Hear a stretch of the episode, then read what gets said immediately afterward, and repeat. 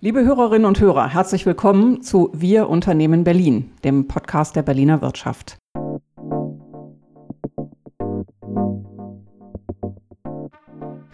Mein Name ist Claudia Große-Lege, ich bin die Geschäftsführerin des VBKI und ich begrüße heute unseren Gast, Herrn Dr. Hinrich Holm, dem Chef der Investitionsbank Berlin, der Förderbank des Bundeslandes Berlin. Schön, dass Sie heute bei uns sind, lieber Herr Dr. Holm.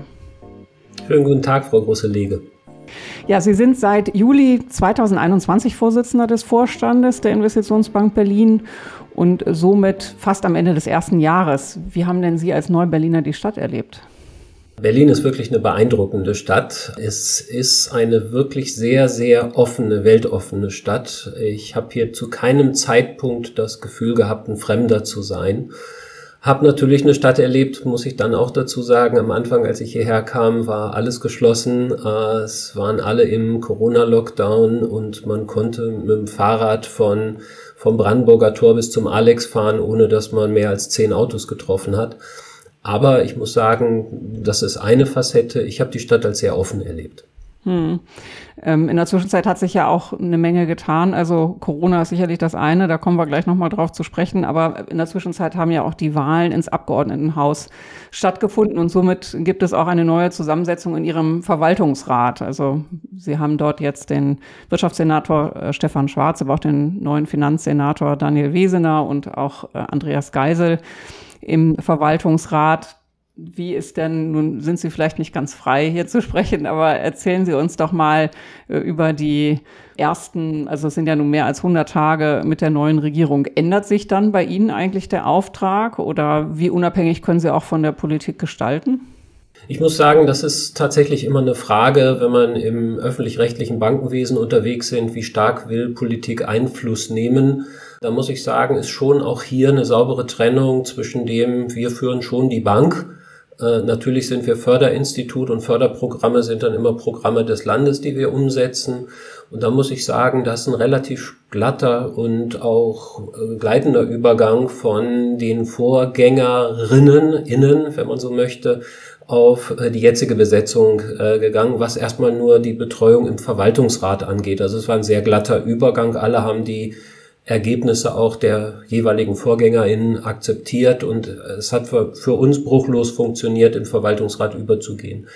In den ersten 100 Tagen äh, der Regierung muss man natürlich sagen, wenn es schon dicke da ist, kommt es noch dicker mit den Zielen, die man sich ja genommen hat, die ja auch durchaus ambitioniert sind, dann noch mit einer Flüchtlingswelle und in Gedanken dann ja einem Krieg umzugehen. Das hat den Staat schon tatsächlich auch deutlich, deutlich belastet, muss man sagen. Nichtsdestotrotz, die Themen, die die Regierung angegangen ist, auch in ihrem 100-Tage-Programm, sind all die Themen, die sie auch angehen wollten. Und jetzt muss man ein bisschen die Chance und auch die Geduld geben, dass diese Themen dann auch wirken können. Also ein guter mhm. Start der neuen Regierung. Mhm. Jetzt haben Sie ja vorher für die Landesbank in Hannover gearbeitet. 24 Jahre lang waren Sie bei der Norddeutschen Landesbank tätig, zuletzt als Kapitalmarktvorstand. Dort haben sie das Fördergeschäft der Investitionsbank Sachsen-Anhalt ebenso verantwortet. Und äh, im Übrigen sind sie ja auch in Hannover aufgewachsen und haben dort noch Familie, vier Kinder. Das heißt, äh, sie sind gelegentlich wahrscheinlich immer noch dort. Wenn man jetzt mal das vergleicht Niedersachsen als Flächenland, Stadtstaat Berlin. Ne, hier haben wir ja auch nochmal eine Besonderheit, dass wir mit einer Förderbank den Wirtschaftsstandort Berlin begleiten oder auch entwickeln wollen und gleichzeitig eben ein Bundesland nebenan haben, Brandenburg. Ist das aus Ihrer Sicht eigentlich sinnvoll? Wäre es nicht besser, eine wirtschaftliche Entwicklung dieser Metropolregion gemeinsam voranzutreiben? Und wie eng ist da eigentlich die Abstimmung zwischen den beiden Förderbanken? Wenn ich jetzt einen Zeitsprung machen könnte, eine Stunde zurück, dann hätten Sie mich und Tillmann Stenger von der ILB in Brandenburg hier bei mir auf der Terrasse gesehen. Also die Abstimmung mit der ILB ist sehr, sehr eng. Äh, wir tauschen uns regelmäßig aus. Äh, wir diskutieren gerade, wie wir gemeinsam eine IT-Architektur aufbauen, die wir sozusagen gemeinsam auch dann nach vorne bringen wollen. Wir sind sehr eng verzahnt am Ende des Tages, sage ich mal, müssen wir auch mit den politischen Gegebenheiten umgehen, äh, die einfach da sind. Wir sind zwei Banken, die funktionieren so sehr gut, auch selbstständig. Wenn man Wirtschaftsräume diskutiert, haben Sie völlig recht. Äh, da gibt es ganz viele Themen, die überschneidend sind, aber auch wie in einem Flächenland. Äh, wenn man dann mal guckt, Länder, die ich ein bisschen besser kenne, Sachsen-Anhalt oder Niedersachsen, auch da gibt es dann schon eine kommunale Familie, die auch sehr stark ist. Und auch das muss man hier ja immer berücksichtigen, dass wir einmal in einem Stadtstaat mit vielen Bezirken sind, dann in einem Flächenland, allerdings auch mit einer Kreisstruktur. Viele Themen, gerade wenn man Energie nach vorne denkt zum Beispiel, sind eher Themen, die wir gemeinsam denken sollten. Verkehr und Anbindung wahrscheinlich ein weiteres. Ich glaube, da passiert viel. Ich bin da ganz hoffnungsfroh. Wenn ich es richtig verstanden habe, gibt es gemeinsame Regierungssitzungen zwischen der Brandenburger Landesregierung und dem Berliner Senat. Das ist ein gutes Zeichen. Ob man das dann auch strukturell gleich auch noch denken sollte und nachziehen sollte, weiß ich nicht. Wichtig ist erstmal, dass wir es offen denken und gemeinsam denken. Mhm. Also um auf das Thema der Förderung nochmal äh, zurückzukommen, das bedeutet ja eigentlich eine vorausschauende Steuerung wirtschaftlicher Entwicklung. Also oder wie würden Sie Förderung verstehen? Also wenn wir jetzt zu dieser Frage kommen, dann müssen wir uns vielleicht nochmal den Status quo ansehen. Aktuell ist es ja mehr geprägt noch von der Frage, ähm, wie können wir die wirtschaftlichen Verwerfungen durch Corona noch auffangen oder aber eben auch hm, die aktuelle, die nächste Krise jetzt, Inflation, gedämpfte Konjunkturaussichten, Lieferkettenproblematik. Wo stehen wir? Also was ist Ihre Vorstellung von Förderung oder ist es sozusagen, sind Sie sozusagen die Feuerwehr? Jetzt muss man fair sein, in Corona waren wir wahrscheinlich die Feuerwehr. Äh, es spielt ja auch ein bisschen darauf an, wer hat die Feuerwehr gerufen. Da gab es nichts anderes mehr, als die Feuerwehr zu rufen, äh, aus Sicht der Politik äh, zu sagen, wir brauchen Geld, wir brauchen Liquidität in unseren Unternehmen. Und das hat die IBB sehr, sehr gut geleistet. Wir hatten vorher, wenn man sich allein mal das Thema Bescheide und Zuschüsse anguckt, hatten wir so 3000 im Jahr. Wir hatten dann in 2020 250.000 und in 21 nochmal 220.000. Und äh, die haben die gleiche Qualität wie die 3000 aus 2019. Also das war schon ein ordentlicher Akt, das abzuarbeiten. Das hat gut funktioniert, also die Feuerwehrfunktion hat gut funktioniert, allerdings auch die Beauftragung, also da hat der Staat, glaube ich, richtig gehandelt. Jetzt kommen wir in eine andere Situation. Wir haben Berlin erlebt. Es ist ein bisschen resilienter, was jetzt die Schocks angeht, die wir gesehen haben aus Corona. Das liegt stark daran, dass wir in der Digitalwirtschaft und im Dienstleistungssegment stark gewachsen sind. Stichwort Startups. Wir haben äh, eine geringere Abhängigkeit, was den Außenhandel angeht. Auch das hilft in einer solchen Strukturkrise. Wir haben jetzt aber nach vorne einige Hausaufgaben, wo wir bis vor kurzem noch dachten, wir müssen uns um Klimaneutralität und Energiewende alleine kümmern. Wo wir jetzt beobachten müssen, gibt es Zweitrunden- und Drittrundeneffekte, die es geben wird aus Inflation und ich sag mal Energiesituation, die wir gerade erleben. Per heute können wir sagen, sehen wir nichts in unseren Büchern, wo Einschläge kommen, wo Einschläge drohen. Das wird aber sich wahrscheinlich noch ändern und das hängt jetzt ein bisschen davon ab, wie es der Zentralbank gelingt, äh, die Zinsen zu bremsen. Wer heute auf den Ticker guckt, sieht, dass wir auf einmal äh, im, äh, ähm, in der Bundesrendite für zehn Jahre, die vielleicht jeder so ein bisschen im Auge hatte über die letzten Jahre, sind wir bei 1,25 angekommen. Äh, das ist anderthalb Prozent über dem, wo wir noch vor sechs Monaten diskutiert haben. Da hatte, wenn ich das richtig verstanden hatte, Berlin auch schneller agiert als manches andere Bundesland bei Corona. Wie viel ist denn insgesamt jetzt ausgezahlt worden? Wir sind ungefähr bei 6,5 Milliarden äh, Euro, die wir über die zwei Jahre ausgezahlt haben. Äh, ja. Das allerdings zusammen im Bundes- und Landesprogramm. Genau. Hm das war ja sehr unbürokratisch. Also ich hatte das von vielen Unternehmen gehört, dass sie ganz beeindruckt waren, wie schnell das ging. Das war natürlich immer auch um den Preis, dass man möglicherweise an Betrüger auszahlt. Kann man dann jetzt rückblickend sagen, wie viele Leute zu Unrecht beantragt haben? Das wird ja wahrscheinlich noch eine Weile dauern, das Thema aufzuräumen, oder? Ja, jetzt muss man sagen, das haben wir ja auch gelernt. Ich freue mich, dass äh, jemand äh, uns so ein Lob zurückgibt, dass wir geholfen haben in der Frage unbürokratisch würde ich jetzt für mich nicht den Fehler machen wollen, es auch so zu bewerten. Wir haben schon zu jeder Zeit immer die notwendige Sorgfalt eingehalten, die man einhalten muss, um auszuzahlen. Jetzt kommt das Aber. In einer solchen Phase ist man in einer Entwicklung. Wir mussten am Anfang relativ schnell agieren und haben eben Regeln bekommen, unter denen wir agieren sollten. Da war zum Beispiel noch nicht dabei, dass wir Finanzämter fragen. Es waren noch keine Steuerberater eingebunden. Und da haben wir uns Regeln gegeben, die wir für richtig gehalten haben und die auch bis heute gehalten haben und die auch sozusagen erstmal keiner Hinterfragung jetzt gelandet sind, wo wir gesagt haben, da haben wir unrechtmäßig gehandelt. Jetzt kommt die andere Seite, das Aber. Man lernt natürlich über die Zeit dann schon genauer, was passiert und wer beantragt. Und jetzt haben wir eben doch einige Fälle. Wir haben mittlerweile selber zur Anzeige gebracht, gut 350 Fälle, die wir gesehen haben, wo wir sagen wollen, würden, hier ist deutlich eine Betrugsvermutung liegt hier vor. Und das haben wir dann auch zur Anzeige gebracht. Von Staatsanwaltsseite ist die Zahl ungefähr, wenn ich es richtig im Hinterkopf habe, dreimal so groß. Die von ihrer Seite, weil jetzt natürlich auch Informationen transparenter sind.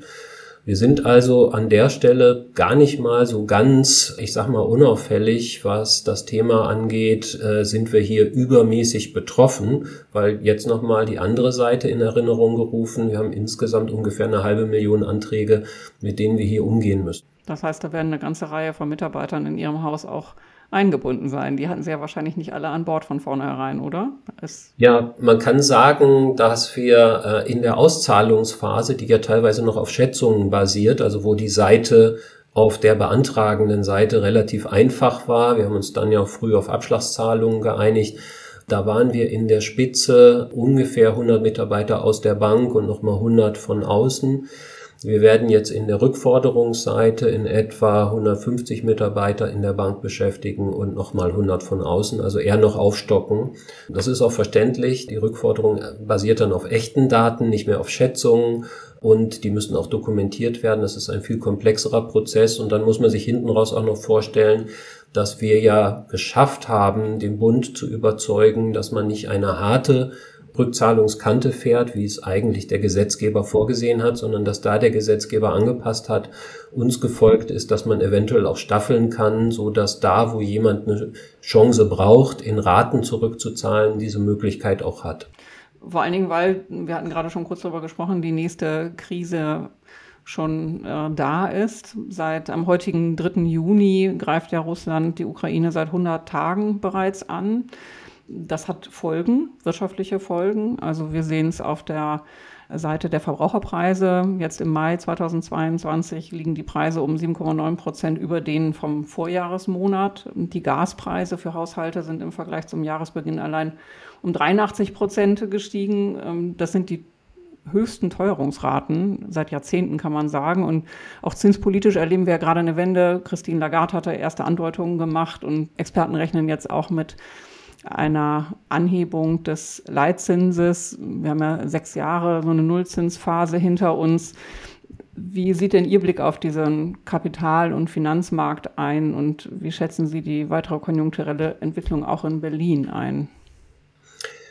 Gehen wir mal erst auf die Konjunktur ein. Wir merken, dass unsere konjunkturelle Entwicklung dieses Jahr noch relativ robust ist. Auf deutscher Ebene wird ja vorhergesagt, dass wir eine 2% noch sehen können zum Jahresende an Wachstum. Wer mal rückwärts denkt, jetzt muss man fair sein, wir sind in Aufholen einer Corona-Krise, aber wer mal rückwärts denkt, da hätten wir gejubelt, wenn wir 2% äh, in Jahren, in den ersten Jahren des Jahrtausends gesehen hätten. Wir werden in Berlin, gehen wir davon aus, dass wenn es nicht Überrascher gibt und der Überrascher der eine ist, dass wir einen Abriss auf der Gasversorgung bekommen, wenn es keinen Überrascher gibt, sondern es in Anführungsstrichen, und das ist schon eine starke Preissteigerung, lediglich ein Preisthema, aber kein Verfügbarkeitsthema ist, dann wird Berlin sehr wahrscheinlich die drei Prozent Wachstum dieses Jahr erreichen können. Das ist unsere Annahme. Die hat allerdings ganz viele Wenns und Abers und das eine ganz große Wenn und Aber. Wie sieht die Energieversorgung im Ist aus? Wir laufen jetzt auf den Sommer zu, da sind die Druckpunkte ein bisschen weniger. Aber nach dem Sommer kommt dann der Herbst und dann kommt der Winter. Was wir schon in unserer, in der ersten Annahme drinne haben, ist, dass die Gasversorgung steht. Wenn die nicht steht, dann werden wir, also das ist unsere Erwartung, dann werden wir eine Landung zum Jahresende sehen, wo Deutschland wahrscheinlich noch eine Chance hat, positiv abzuschließen. Berlin deutlich positiv, äh, was die Zahlen angeht, oder die Wachstumszahlen. Aber wir werden dann, und das ist unsere Überzeugung, Anfang nächsten Jahres in eine tiefe Rezession reinrutschen, weil wir eben dann doch industriell Rückbauten haben, die a schwer prognostizierbar sind, aber so tief sind, dass sie auch in Zweit- und Drittrundeneffekte reinmünden werden. Hm, was heißt Zäsur? Also wie viel rechnen Sie nächstes Jahr? Das ist schwer abzuschätzen, weil es hängt davon ab, welche, welche Modelle hängen wie tief tatsächlich von einer Gasversorgung. Sicherlich die chemische Industrie, damit in Folge die Pharmaindustrie, aber wie es dann weitergeht, das ist schwer abzuschätzen. Also wir glauben, dass wir schon zumindest mal in den ersten zwei, wahrscheinlich drei Quartalen ein deutliches Wirtschaftswachstum, also einen deutlichen Eindruck haben, äh, Einbruch haben. Und ich würde mal sagen, wir werden in wenn es keine schnellen Lösungen gibt, dann werden wir in eine Tiefe reinfallen, in etwa wie in der Corona-Krise im ersten Jahr. Also irgendetwas auf deutscher Ebene zwischen vier und sechs Prozent. Das war jetzt der konjunkturelle Ausblick und jetzt nochmal der Blick auf den Finanzmarkt. Also wir sind da ja aktuell eigentlich auch in der Zwickmühle, nicht? Denn mit steigenden Zinsen würde man ja Investitionen eigentlich eher ausbremsen. Sehen Sie da ein Risiko einer Stagflation? Ich glaube, die Zentralbank hat jetzt erkannt, dass sie sich um Inflation kümmern muss. Und wir merken ja, wie die Diskussion geht, dass in dem Moment, wo Zinsen angedeutet werden, anzuheben, und jetzt ist ja die Realzins, der ist ja schon ordentlich weg von da, wo er eben vor sechs Monaten war, da kommen sofort die Tauben zurück und rufen nach billigem Geld, weil eventuell die Konjunktur abgewürgt werden könnte. Ich glaube, die Zentralbank hat in dieser Frage leider jetzt diesmal keine zweite Chance, sondern sie muss sich jetzt auf das eine Ziel, Inflation in den Griff zu bekommen, konzentrieren. Und das wird sie durchziehen. Und wenn es dafür eine Rezession in Kauf zu nehmen gibt, dann wird die Zentralbank die in Kauf nehmen, eh die Tauben wieder Oberhand gewinnen. Also insofern ist das Thema, das Thema Zinsanstieg, da werden wir, können wir jetzt spekulieren, was hier kommt. Die Amerikaner haben es ja klar gemacht, äh, jeden Monat 50 bis in August rein. Also da kommt jetzt noch einiges. Man sieht aber auch in Amerika, dass das lange Ende der Zinsen äh, vom vorderen Ende im Augenblick nicht dominiert wird, sondern die Zinskurve wird flacher und droht invers zu werden. Und das ist eben ein erstes Zeichen, dass man eben keine Langfristinvestitionen sieht, weil dann würde das lange Ende ansteigen, wäre langes Geld nachgefragt. Das ist nicht der Fall. Und insofern droht uns das auch hier in Europa. Die Zentralbank wird zumindest mal versuchen, den Einlagenzins, den wir immer als Strafzins als Privatleute gesehen haben, in Richtung Null zu bewegen. Das wird sie mit Sicherheit auch vornehmen zum Jahresende, eventuell noch einen Schritt mehr machen. Wir glauben aber nicht, dass wir sehr weit über die zwei Prozent am langen Ende, wenn man den Bund wieder diskutiert, hinausgeht gehen werden. Und da sieht man dann auch schon, wenn man vorne die Zinsen hochhebt und äh, hinten passiert nichts, dann laufen auch wir auf eine Verflachung der Zinskurve. Und das sind dann erste Signale, dass wir eine Rezession eventuell vor der Tür stehen haben. Die Situation der EZB ist dann ja auch nochmal eine andere als äh, die in den USA, weil wir hier ja einige Länder mit am Tisch haben, die aufgrund der Staatsschulden noch weniger Interesse haben an steigenden Zinsen. Also die Frage ist immer, mit welchen Hilfsprogrammen könnte man denn da noch aktiv werden? Wie, wie schätzen Sie das ein? Das wird doch wahrscheinlich sehr viel moderater ausfallen, oder? Aufgrund dieser Tatsache, dass man Länder wie Italien da nicht vor noch größere Schwierigkeiten stellen will. Naja, jetzt sage ich mal, was man im Augenblick wahrscheinlich in Kauf nehmen muss. Das geht jetzt nicht anders. Äh, auch Italien muss äh, sich leisten können, für ein oder zwei Prozent mehr sich das Geld aufzunehmen. Die Frage, die wir ja immer in der tiefen Krise der Euro-Krise hatten, ist die Verfügbarkeit. Da würde ich mal sagen, die Verfügbarkeit ist immer dann gesichert, wenn äh, Banken in der Lage sind, auch Staatsschuld aufzunehmen oder Anlagestellen in der Lage sind, Staatsschuld aufzunehmen. Das heißt, eine EZB wird sich irgendwann konzentrieren müssen, was machen wir mit den Banken in Südeuropa, weil die haben ihre Anlageseite voll mit jeweils nationaler Staatsschuld. Wenn die Zinsen steigen, kommen die Kapitalquoten unter Druck, weil die Papiere Wert verlieren. Also wenn man eine Möglichkeit sucht, sollte man die suchen auf der Seite der bilanziellen Entlastung, damit die Banken weiter funktionieren können. Aber die EZB wird sich nicht leisten können, Geldhähne zu früh wieder aufzudrehen in der Richtung. Und ich wüsste auch nicht, in welchem Programm das einfach passieren sollte, wenn man nicht gefährden will, dass die Inflation weiter galoppiert. Hm. So, jetzt kommen wir nochmal zurück nach Berlin. Der Landeshaushalt ist ja beschlossen. Am 23. Juni wird hoffentlich dann im Abgeordnetenhaus auch Absolution erteilt. Die Verhandlungen haben wochenlang gedauert. Die Koalitionsfraktionen haben so ein paar Schwerpunkte gesetzt. Also insbesondere ist ein großer Batzen für Investitionen draufgegangen. Gibt da Themen wie Schulbau, Krankenhäuser, öffentlicher Nahverkehr, äh, Ankaufsfonds für Grundstücke, ähm, natürlich auch die Vorsorge für geflüchtete Menschen aus der Ukraine. Ist denn aus Ihrer Förderperspektive das die richtige Richtung? Wir hatten ja schon gesagt, Sie sind einerseits Feuerwehr, aber andererseits soll es natürlich auch, soll eine Investitionsbank ja auch eine wirtschaftliche Entwicklung begleiten. Also man hat ja ein politisches Ziel. Wohin will man diese Stadt lenken? Jetzt würde ich einen Fehler machen, wenn ich jetzt anfangen würde und äh, äh, in Details reingehen würde. Ich würde mich auf die große Linie beschränken wollen. Die große Linie, dass wir einen Haushalt beschlossen haben, der tatsächlich ordentlich Geld vorsieht äh, und auch Investitionen ermöglicht oder Förderaspekte und dann damit Investitionen ermöglicht ist erstmal die richtige Richtung. Wir haben gesehen, dass mehr Geld für Schulen, mehr Geld für Bauen äh, in dem Haushalt als noch im Dezember von der Vorgängerregierung in, den, in die Haushaltsentwürfe reingesteckt wurde. Die Richtung ist die richtige. Ich glaube, wovon man sich äh, verabschieden sollte, und das wäre vielleicht etwas, wo man ein bisschen, ich sag mal, weiter gucken sollte, ist, wir haben jetzt einen Haushalt verabschiedet, der in diesem Rahmen äh, wahrscheinlich die richtigen Themen erstmal adressiert hat. Eben die Zukunftsausrichtung der Stadt, die im Wesentlichen äh, zwei Grundelemente hat. Das eine ist, wie kriegen wir Wohnraum organisiert, so dass wir weiterhin auch wachsen können, so wie wir gewachsen sind. Das gute Mitarbeiter, qualitativ hochwertige, aber eben auch die Mitarbeiter, die im Handwerk tätig sind, hier in der Stadt äh, ein Zuhause haben.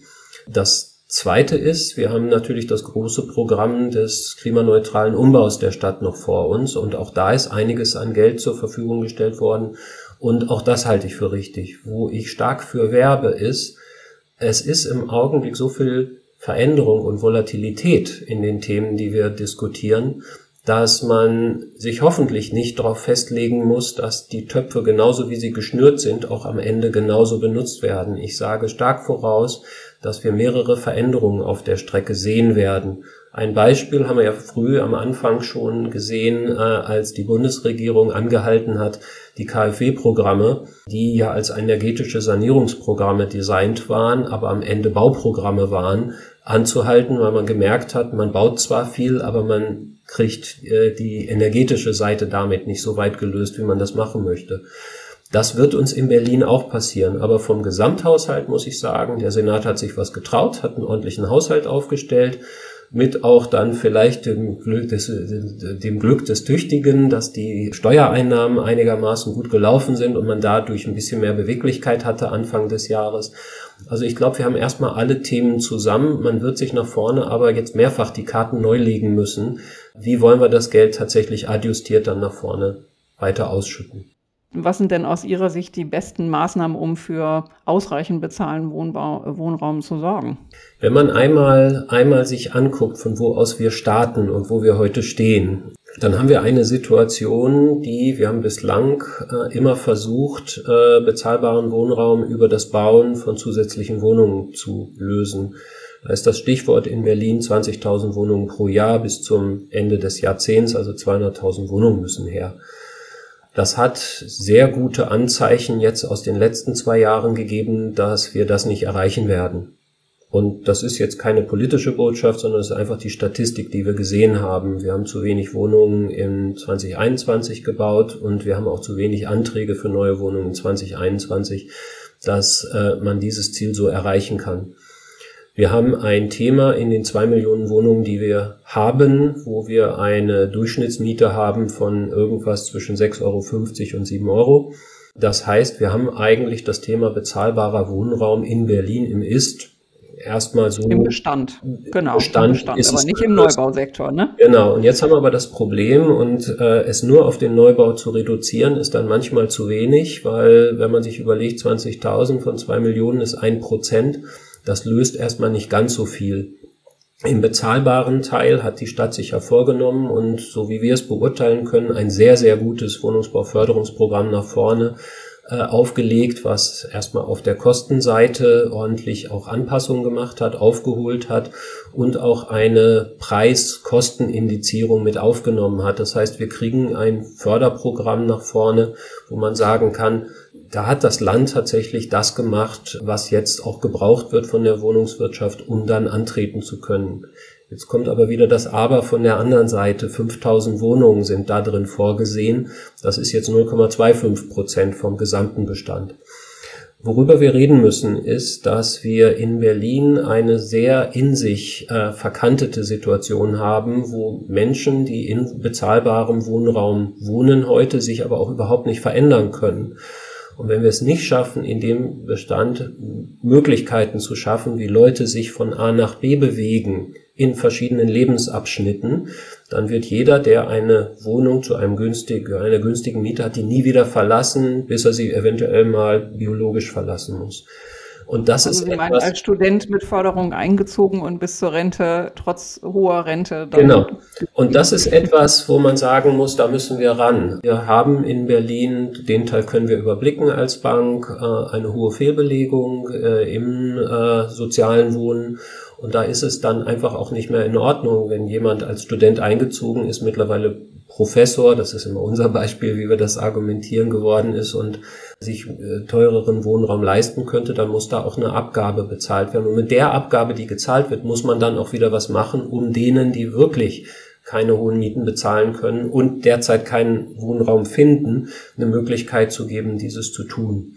Das heißt, äh, und Sie haben vielleicht gesehen, dass wir als IBW angetreten sind und der Senat ist dem jetzt gefolgt, dass man darüber nachdenkt, äh, äh, Mietkauf oder Wohneigentum, Förderung tatsächlich zu denken, so dass äh, Menschen niederen und mittleren Einkommens eine Möglichkeit haben, auf Wohnraum zu erwerben. Weil was wir ja sehen ist, äh, viele Menschen können sich leisten, eine Miete zu bezahlen, aber wenn es ans Kaufen geht, fehlt oft das Eigenkapital. Das kann man natürlich mit Programmen angehen und die Frage am Ende des Tages, was hätte das für Vorteile, wenn wir in der Situation heute wären, dass Leute die Wertentwicklung ihrer eigenen Wohnung begleitet hätten, dann wäre heute vielleicht auch ein Ehepaar, was mal in eine Vierzimmerwohnung mit Kindern eingezogen ist, heute in der Lage, diese zu verlassen, sie sozusagen im Preis zu erlösen und sich dann in eine günstigere, vielleicht also in eine kleinere, aber vielleicht teurere Wohnung reinzubewegen, weil es einfach dem Lebensabschnitt entspricht. Also wir müssen nach Modellen suchen, das ist die, das, wo wir stark für werben, äh, die Möglichkeiten der Beweglichkeit äh, im, äh, in dem großen Segment äh, der Istwohnungen erzeugt. Auf der anderen Seite, im Neubau, müssen wir tatsächlich drüber nachdenken, wie kriegen wir den Neubau wieder angeschoben. Wir sind der Meinung, dass wir heute ein Thema haben, was oder zwei Themen haben, äh, die im Neubau gerade schlagend werden. Einmal haben wir eine Preisentwicklung, die ist in der Geschwindigkeit in den letzten zehn Jahren nicht beobachtet gewesen. Wir sehen, dass man, wenn man heute baut, Bauen noch gerade so für 12 Euro darstellen kann pro Quadratmeter Miete hinterher.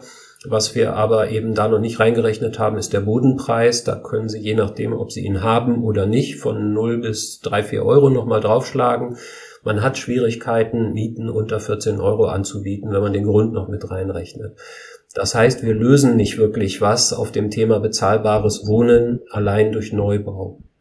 Genau, und die äh, Finanzierung also des Eigenheims wird ja auch schwieriger durch die Bau teureren Baufinanzierungen. Das ist ja im Grunde für junge Leute, die Familien gründen wollen, selbst mit gutem Einkommen heute nicht mehr bezahlbar. Also insbesondere im Vergleich zum Vorjahr, da würde man wahrscheinlich schon zusätzliche Finanzierungskosten von fast 1000 Euro mehr im Monat haben, oder? Ja, also wir haben jetzt ja eine Preissteigerung von fast zwei Prozent gegenüber von heute vor einem Jahr, wo man Bauzinsen hatte aufnehmen können als Privatperson Und äh, je nachdem, auf welchem Grundstock man das jetzt rechnet, ist das schon eine ordentliche Steigerung, die dann manchmal auch die Überlegung dann wieder anstößt, okay, dann äh, ist eben Kaufen gerade keine Option. Oft ist es allerdings, und das beobachten wir, weniger der also die, die, die, die tatsächliche Belastung im monatlichen, äh, weil nicht vergessen, wir haben immer noch eine relativ niedrige Zinssituation gegenüber vor 20 Jahren allerdings zu ganz anderen Preisen. Was uns fehlt heute ist Eigenkapital oft in der Finanzierung. Die Finanzindustrie macht die Hähne gerade nicht zu, weil sie sagt, irgendwie, wir trauen den Leuten nicht zu, dass sie ihre Raten bezahlen können. Aber die Finanzindustrie sagt auch, wir brauchen einen gewissen Eigenkapitalstock und wenn der nicht da ist, dann äh, können wir leider keinen Kredit vergeben. Da kann mhm. natürlich ein Fördermodul schon ganz gut helfen. Mhm. Meinen Sie nicht, dass wir das Thema der Finanzierung von Eigentum noch mehr in die Öffentlichkeit bringen müssten. Also liegt nicht ein Denkfehler darin, immer von bezahlbaren Mieten zu sprechen? Also das ganze Thema der Eigenheimförderung ist doch, wie Sie es auch gerade dargestellt haben, zentral für eine Alterssicherung. Also warum schaffen wir es nicht in dieser Stadt mehr über dieses Thema der, ja, der, der Eigenheimförderung oder der, ja, des eigenen Wohnraums zu sprechen? Ich bin jetzt neu in Berlin, das wundert mich auch. Äh, es liegt wahrscheinlich an dem, was Berlin dann auch relativ häufig macht, sehr stark zu polarisieren und dann nicht den Weg in einem möglichen Kompromiss zu suchen. Und es wurde in der Stadt sehr stark polarisiert. Die äh, Villa am, Grun, am, am, am Wannsee oder im Grunewald äh, verglichen mit der Plattenhauswohnung in oder mit der Plattensiedlungswohnung in Marzahn. Und dann hat man alles über einen Kamm geschert. Ich glaube, wir sind in dieser Stadt, zumindest wir werden das als Bank, sehr weit weg davon, äh, für die Villen in, äh, in Grunewald äh, Eigenheimprogramme aufzulegen. Wir denken da schon eher an die äh, äh Bewohner in, äh, in schwierigen äh, Umgebungen, wie zum Beispiel auch Marzahn. Aber die Stadt hat es sehr lange polarisiert und hat nie einen Kompromiss in der Frage gefunden. Ich bin hundertprozentig bei Ihnen, dass das Thema Wohneigentum der erste Baustein, bin ich allerdings auch groß geworden im, in der Bankberatung, der erste Baustein der Rentenversorgung ist äh, die eigene die eigenen vier Wände. Und ich sage bewusst auch, das habe ich gelernt hier in Berlin, ich bin nicht beim Eigenheim im Sinne von, dann denkt immer gleich jeder an die Villa im Grunewald, sondern erstmal beim Eigentum. Und das kann genauso gut eine Wohnung im Wedding oder in Marzahn sein. Mhm. Ja. Ja, das ähm, ist ein großes Thema. Wir müssen uns aber auch noch anderen Themen heute widmen. Das Thema Nachhaltigkeit hatten Sie auch schon mal kurz angesprochen, nachhaltiges Investieren ist ja nun auch durch die EU-Taxonomie ganz groß geschrieben. Was bedeutet das denn für die IBB? Naja, erstmal heißt das für die Bank, dass wir selber unseren, die Nachhaltigkeitsregeln, wir sind als Finanzindustrie da ein bisschen stärker reguliert, da haben wir erste Auflagen, wir mussten jetzt schon mal eine Inventur über unsere Bilanz machen, haben festgestellt, dass überhaupt in der EU-Sprache heißt das taxonomiefähig, also wie viele Positionen in unserer Bilanz sind überhaupt fähig, in dieser Taxonomie Berücksichtigung zu finden. Da sind wir gelandet bei 47 Prozent unserer Bilanz ist fähig, da berücksichtigt zu werden.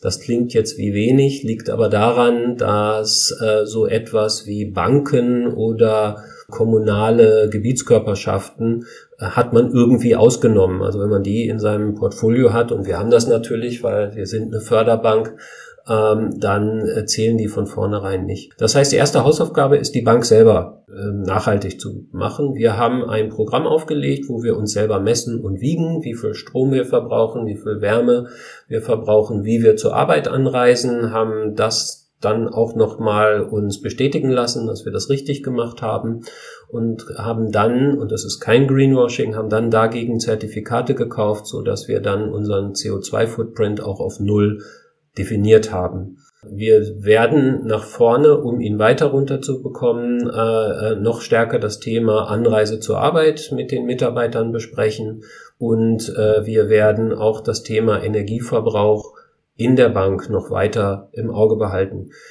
Nachhaltigkeit ist etwas, wo im Augenblick einem keiner vorgibt, dass man ein schlechter Starter ist oder man war schlecht am Start, sondern was einem sozusagen abverlangt wird, ist, dass man wo immer man gerade startet, das ist der Startpunkt für einen, aber man wird gefragt, wie hat man sich verbessert zum nächsten Jahr? Das ist sowohl mit uns so als Bank, aber das ist auch mit all unseren Kunden. Und so werden wir ab jetzt auch mit unseren Kunden umgehen. Das heißt, wir gehen jetzt über den Sommer raus zu unseren Kunden mit Fragebögen und Fragen in verschiedenen Kategorien, äh, was jeweils äh, unsere Kundschaft gemacht hat in, in, in Themen Nachhaltigkeit werden dann darüber einen Startpunkt definieren und werden die gleiche Abfrage nächstes Jahr machen und darüber eine Entwicklung definieren. Irgendwann sag mal so, wahrscheinlich nächstes Jahr diese Zeit wird dann schon die erste Frage kommen, auch an die Kundschaft, wie wollt ihr denn CO2-neutral sein? Das wird heute bei weitem nicht jeder Kunde beantworten können, nächstes Jahr wahrscheinlich auch noch nicht alle, aber nächstes Jahr wird diese Frage zum ersten Mal dran sein, so dass wir dann Kunden auch abverlangen müssen, habt ihr einen Plan oder habt ihr keinen Plan?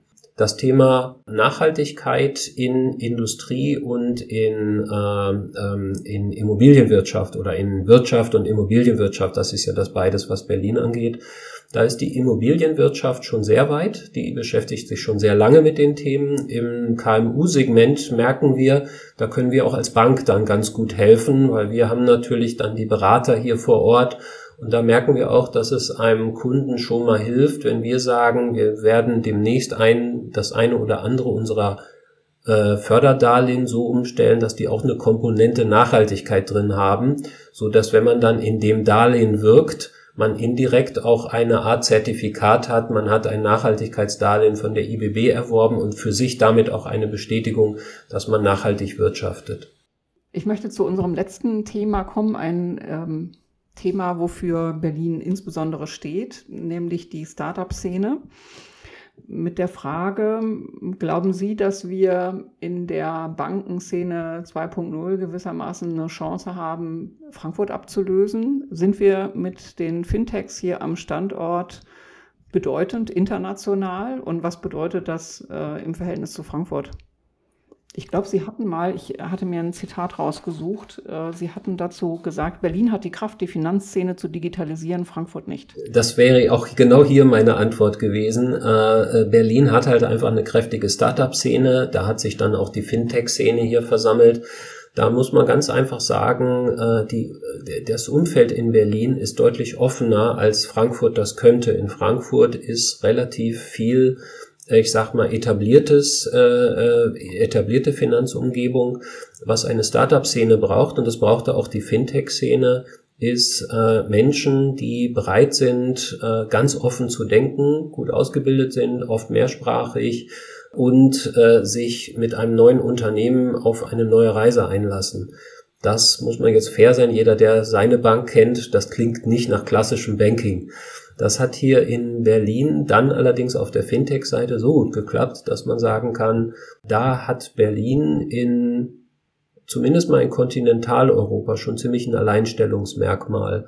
Es gibt hier oder da große Fintechs, äh, die man derzeit ja auch in der, äh, in der Presse lesen kann. Klarna in Stockholm, äh, Revolut in, äh, in London, die wirklich auch große Durchschlagskraft haben. Aber die Dichte, die wir erzeugt haben hier in Berlin in den letzten Jahren, die ist schon ganz enorm.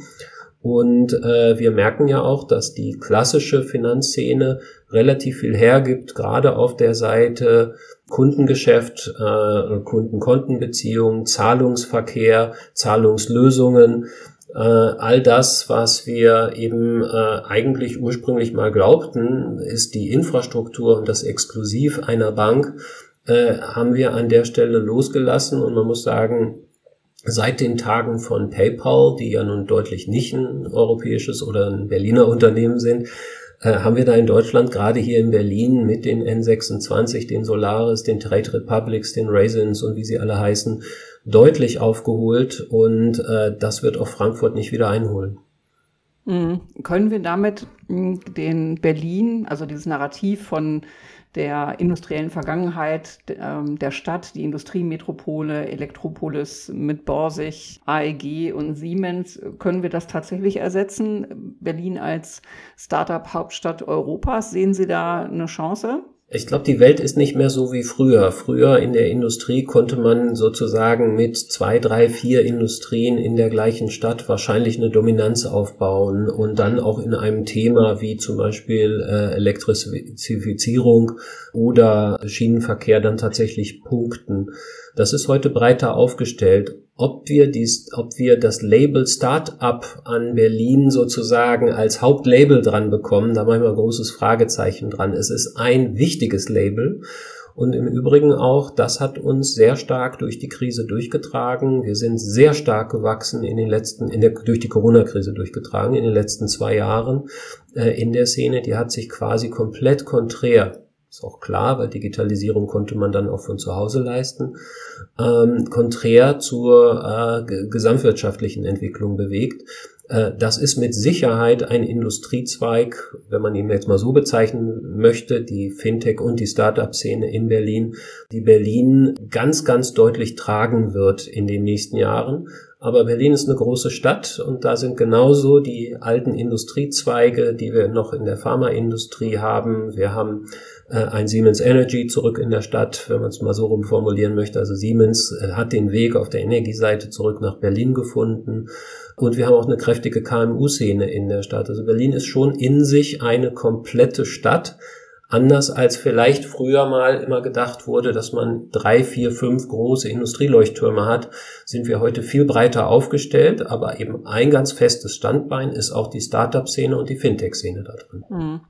Welchen Beitrag leistet die IBB? Ich denke dabei an die IBB Ventures. Mhm. Ist das so ein klassisches Förderinstrument oder zahlt das eben auch genau auf diese Standortspezifika ein? Gut, jetzt kann man immer streiten, wo kommt Förderung her, wenn äh, wir haben natürlich unser Geld vom Staat und haben auch EFRE-Mittel in der IBB Ventures stecken. Die IBB Ventures ist eine Tochter der äh, oder eine Schwester mittlerweile der IBB Bank, aus der heraus wir das Venture Capital Geschäft betreiben, sind 25 Jahre am Markt, haben ungefähr 300 Unternehmen bis heute begleitet, sind in der dritten Generation. Eine Generation dauert immer so ungefähr sieben bis neun, zehn Jahre.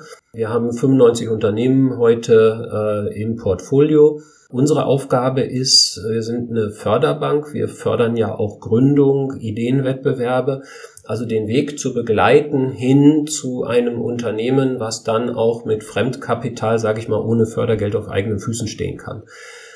Die Venture Capital liefert den Teil, dass wir auch Eigenkapital zur Verfügung stellen. Unsere Aufgabe ist dabei nicht, dass wir damit große Returns erzielen, sondern unsere Aufgabe ist zweifach. Zum einen, dass wir drittes Geld möglichst stark anziehen. Das heißt, wenn wir einen Euro reingeben, sind wir immer daran interessiert, dass möglichst viele andere auch irgendwann mal dazukommen und Euros reingeben. Da ist das Verhältnis ungefähr eins zu sechs. Also mit einem Euro schaffen wir noch sechs weitere Euro, sieben kommen dann beim Unternehmen an. Und das Zweite, was wir uns angucken, ist, dass wir dadurch Arbeitsplätze in Berlin schaffen. Wir gehen meistens von der Idee bis zur zweiten Finanzierungsrunde noch mit. Uh, unser Slogan ist von der Idee bis zur Börse. Uh, Börse sind wir meistens schon nicht mehr dabei, weil wir vorher dann schon eine Situation erlebt haben, wo genug drittes Kapital da ist, um so ein Unternehmen zu begleiten. Aber wir sind sehr stark auch von Drittinvestoren nachgefragt, dabei zu sein, weil in den ersten Finanzierungsrunden ist natürlich das Risiko für alle am höchsten. Und da kennen wir uns in Berlin schon ziemlich gut aus und sage mal, so wenn zehn Pitch-Decks auf dem Tisch liegen, dann haben wir mhm. sechs gesehen. Wow. So, lieber Herr Dr. Holm, wir kommen, das waren jetzt die einfachen Fragen, jetzt kommen die wirklich schwierigen, nämlich die persönlichen.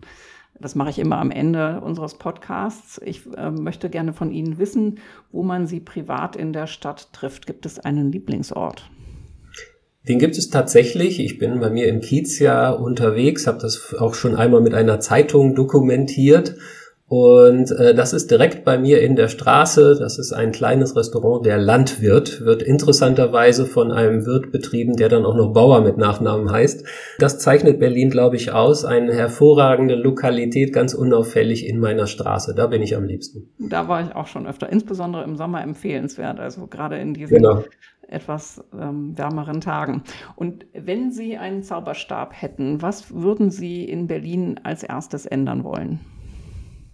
Also ich bin sehr praktischer Mensch. Das größte Problem, was wir hier haben, wir brauchen mehr Wohnungen. Wenn ich den Zauberstab so kräftig hätte, dann würde ich uns jedes Jahr 30.000 Wohnungen hierher zaubern und davon 15.000 ganz bezahlbar. Das würde ich als, das wäre dann mein einer Wunsch. Wunderbar, vielen Dank. Und dann noch eine letzte Frage. Äh, gibt es, Sie, wie gesagt, Sie sind ja fast noch Neu-Berliner und am Wochenende immer noch der Heimat in Hannover verbunden.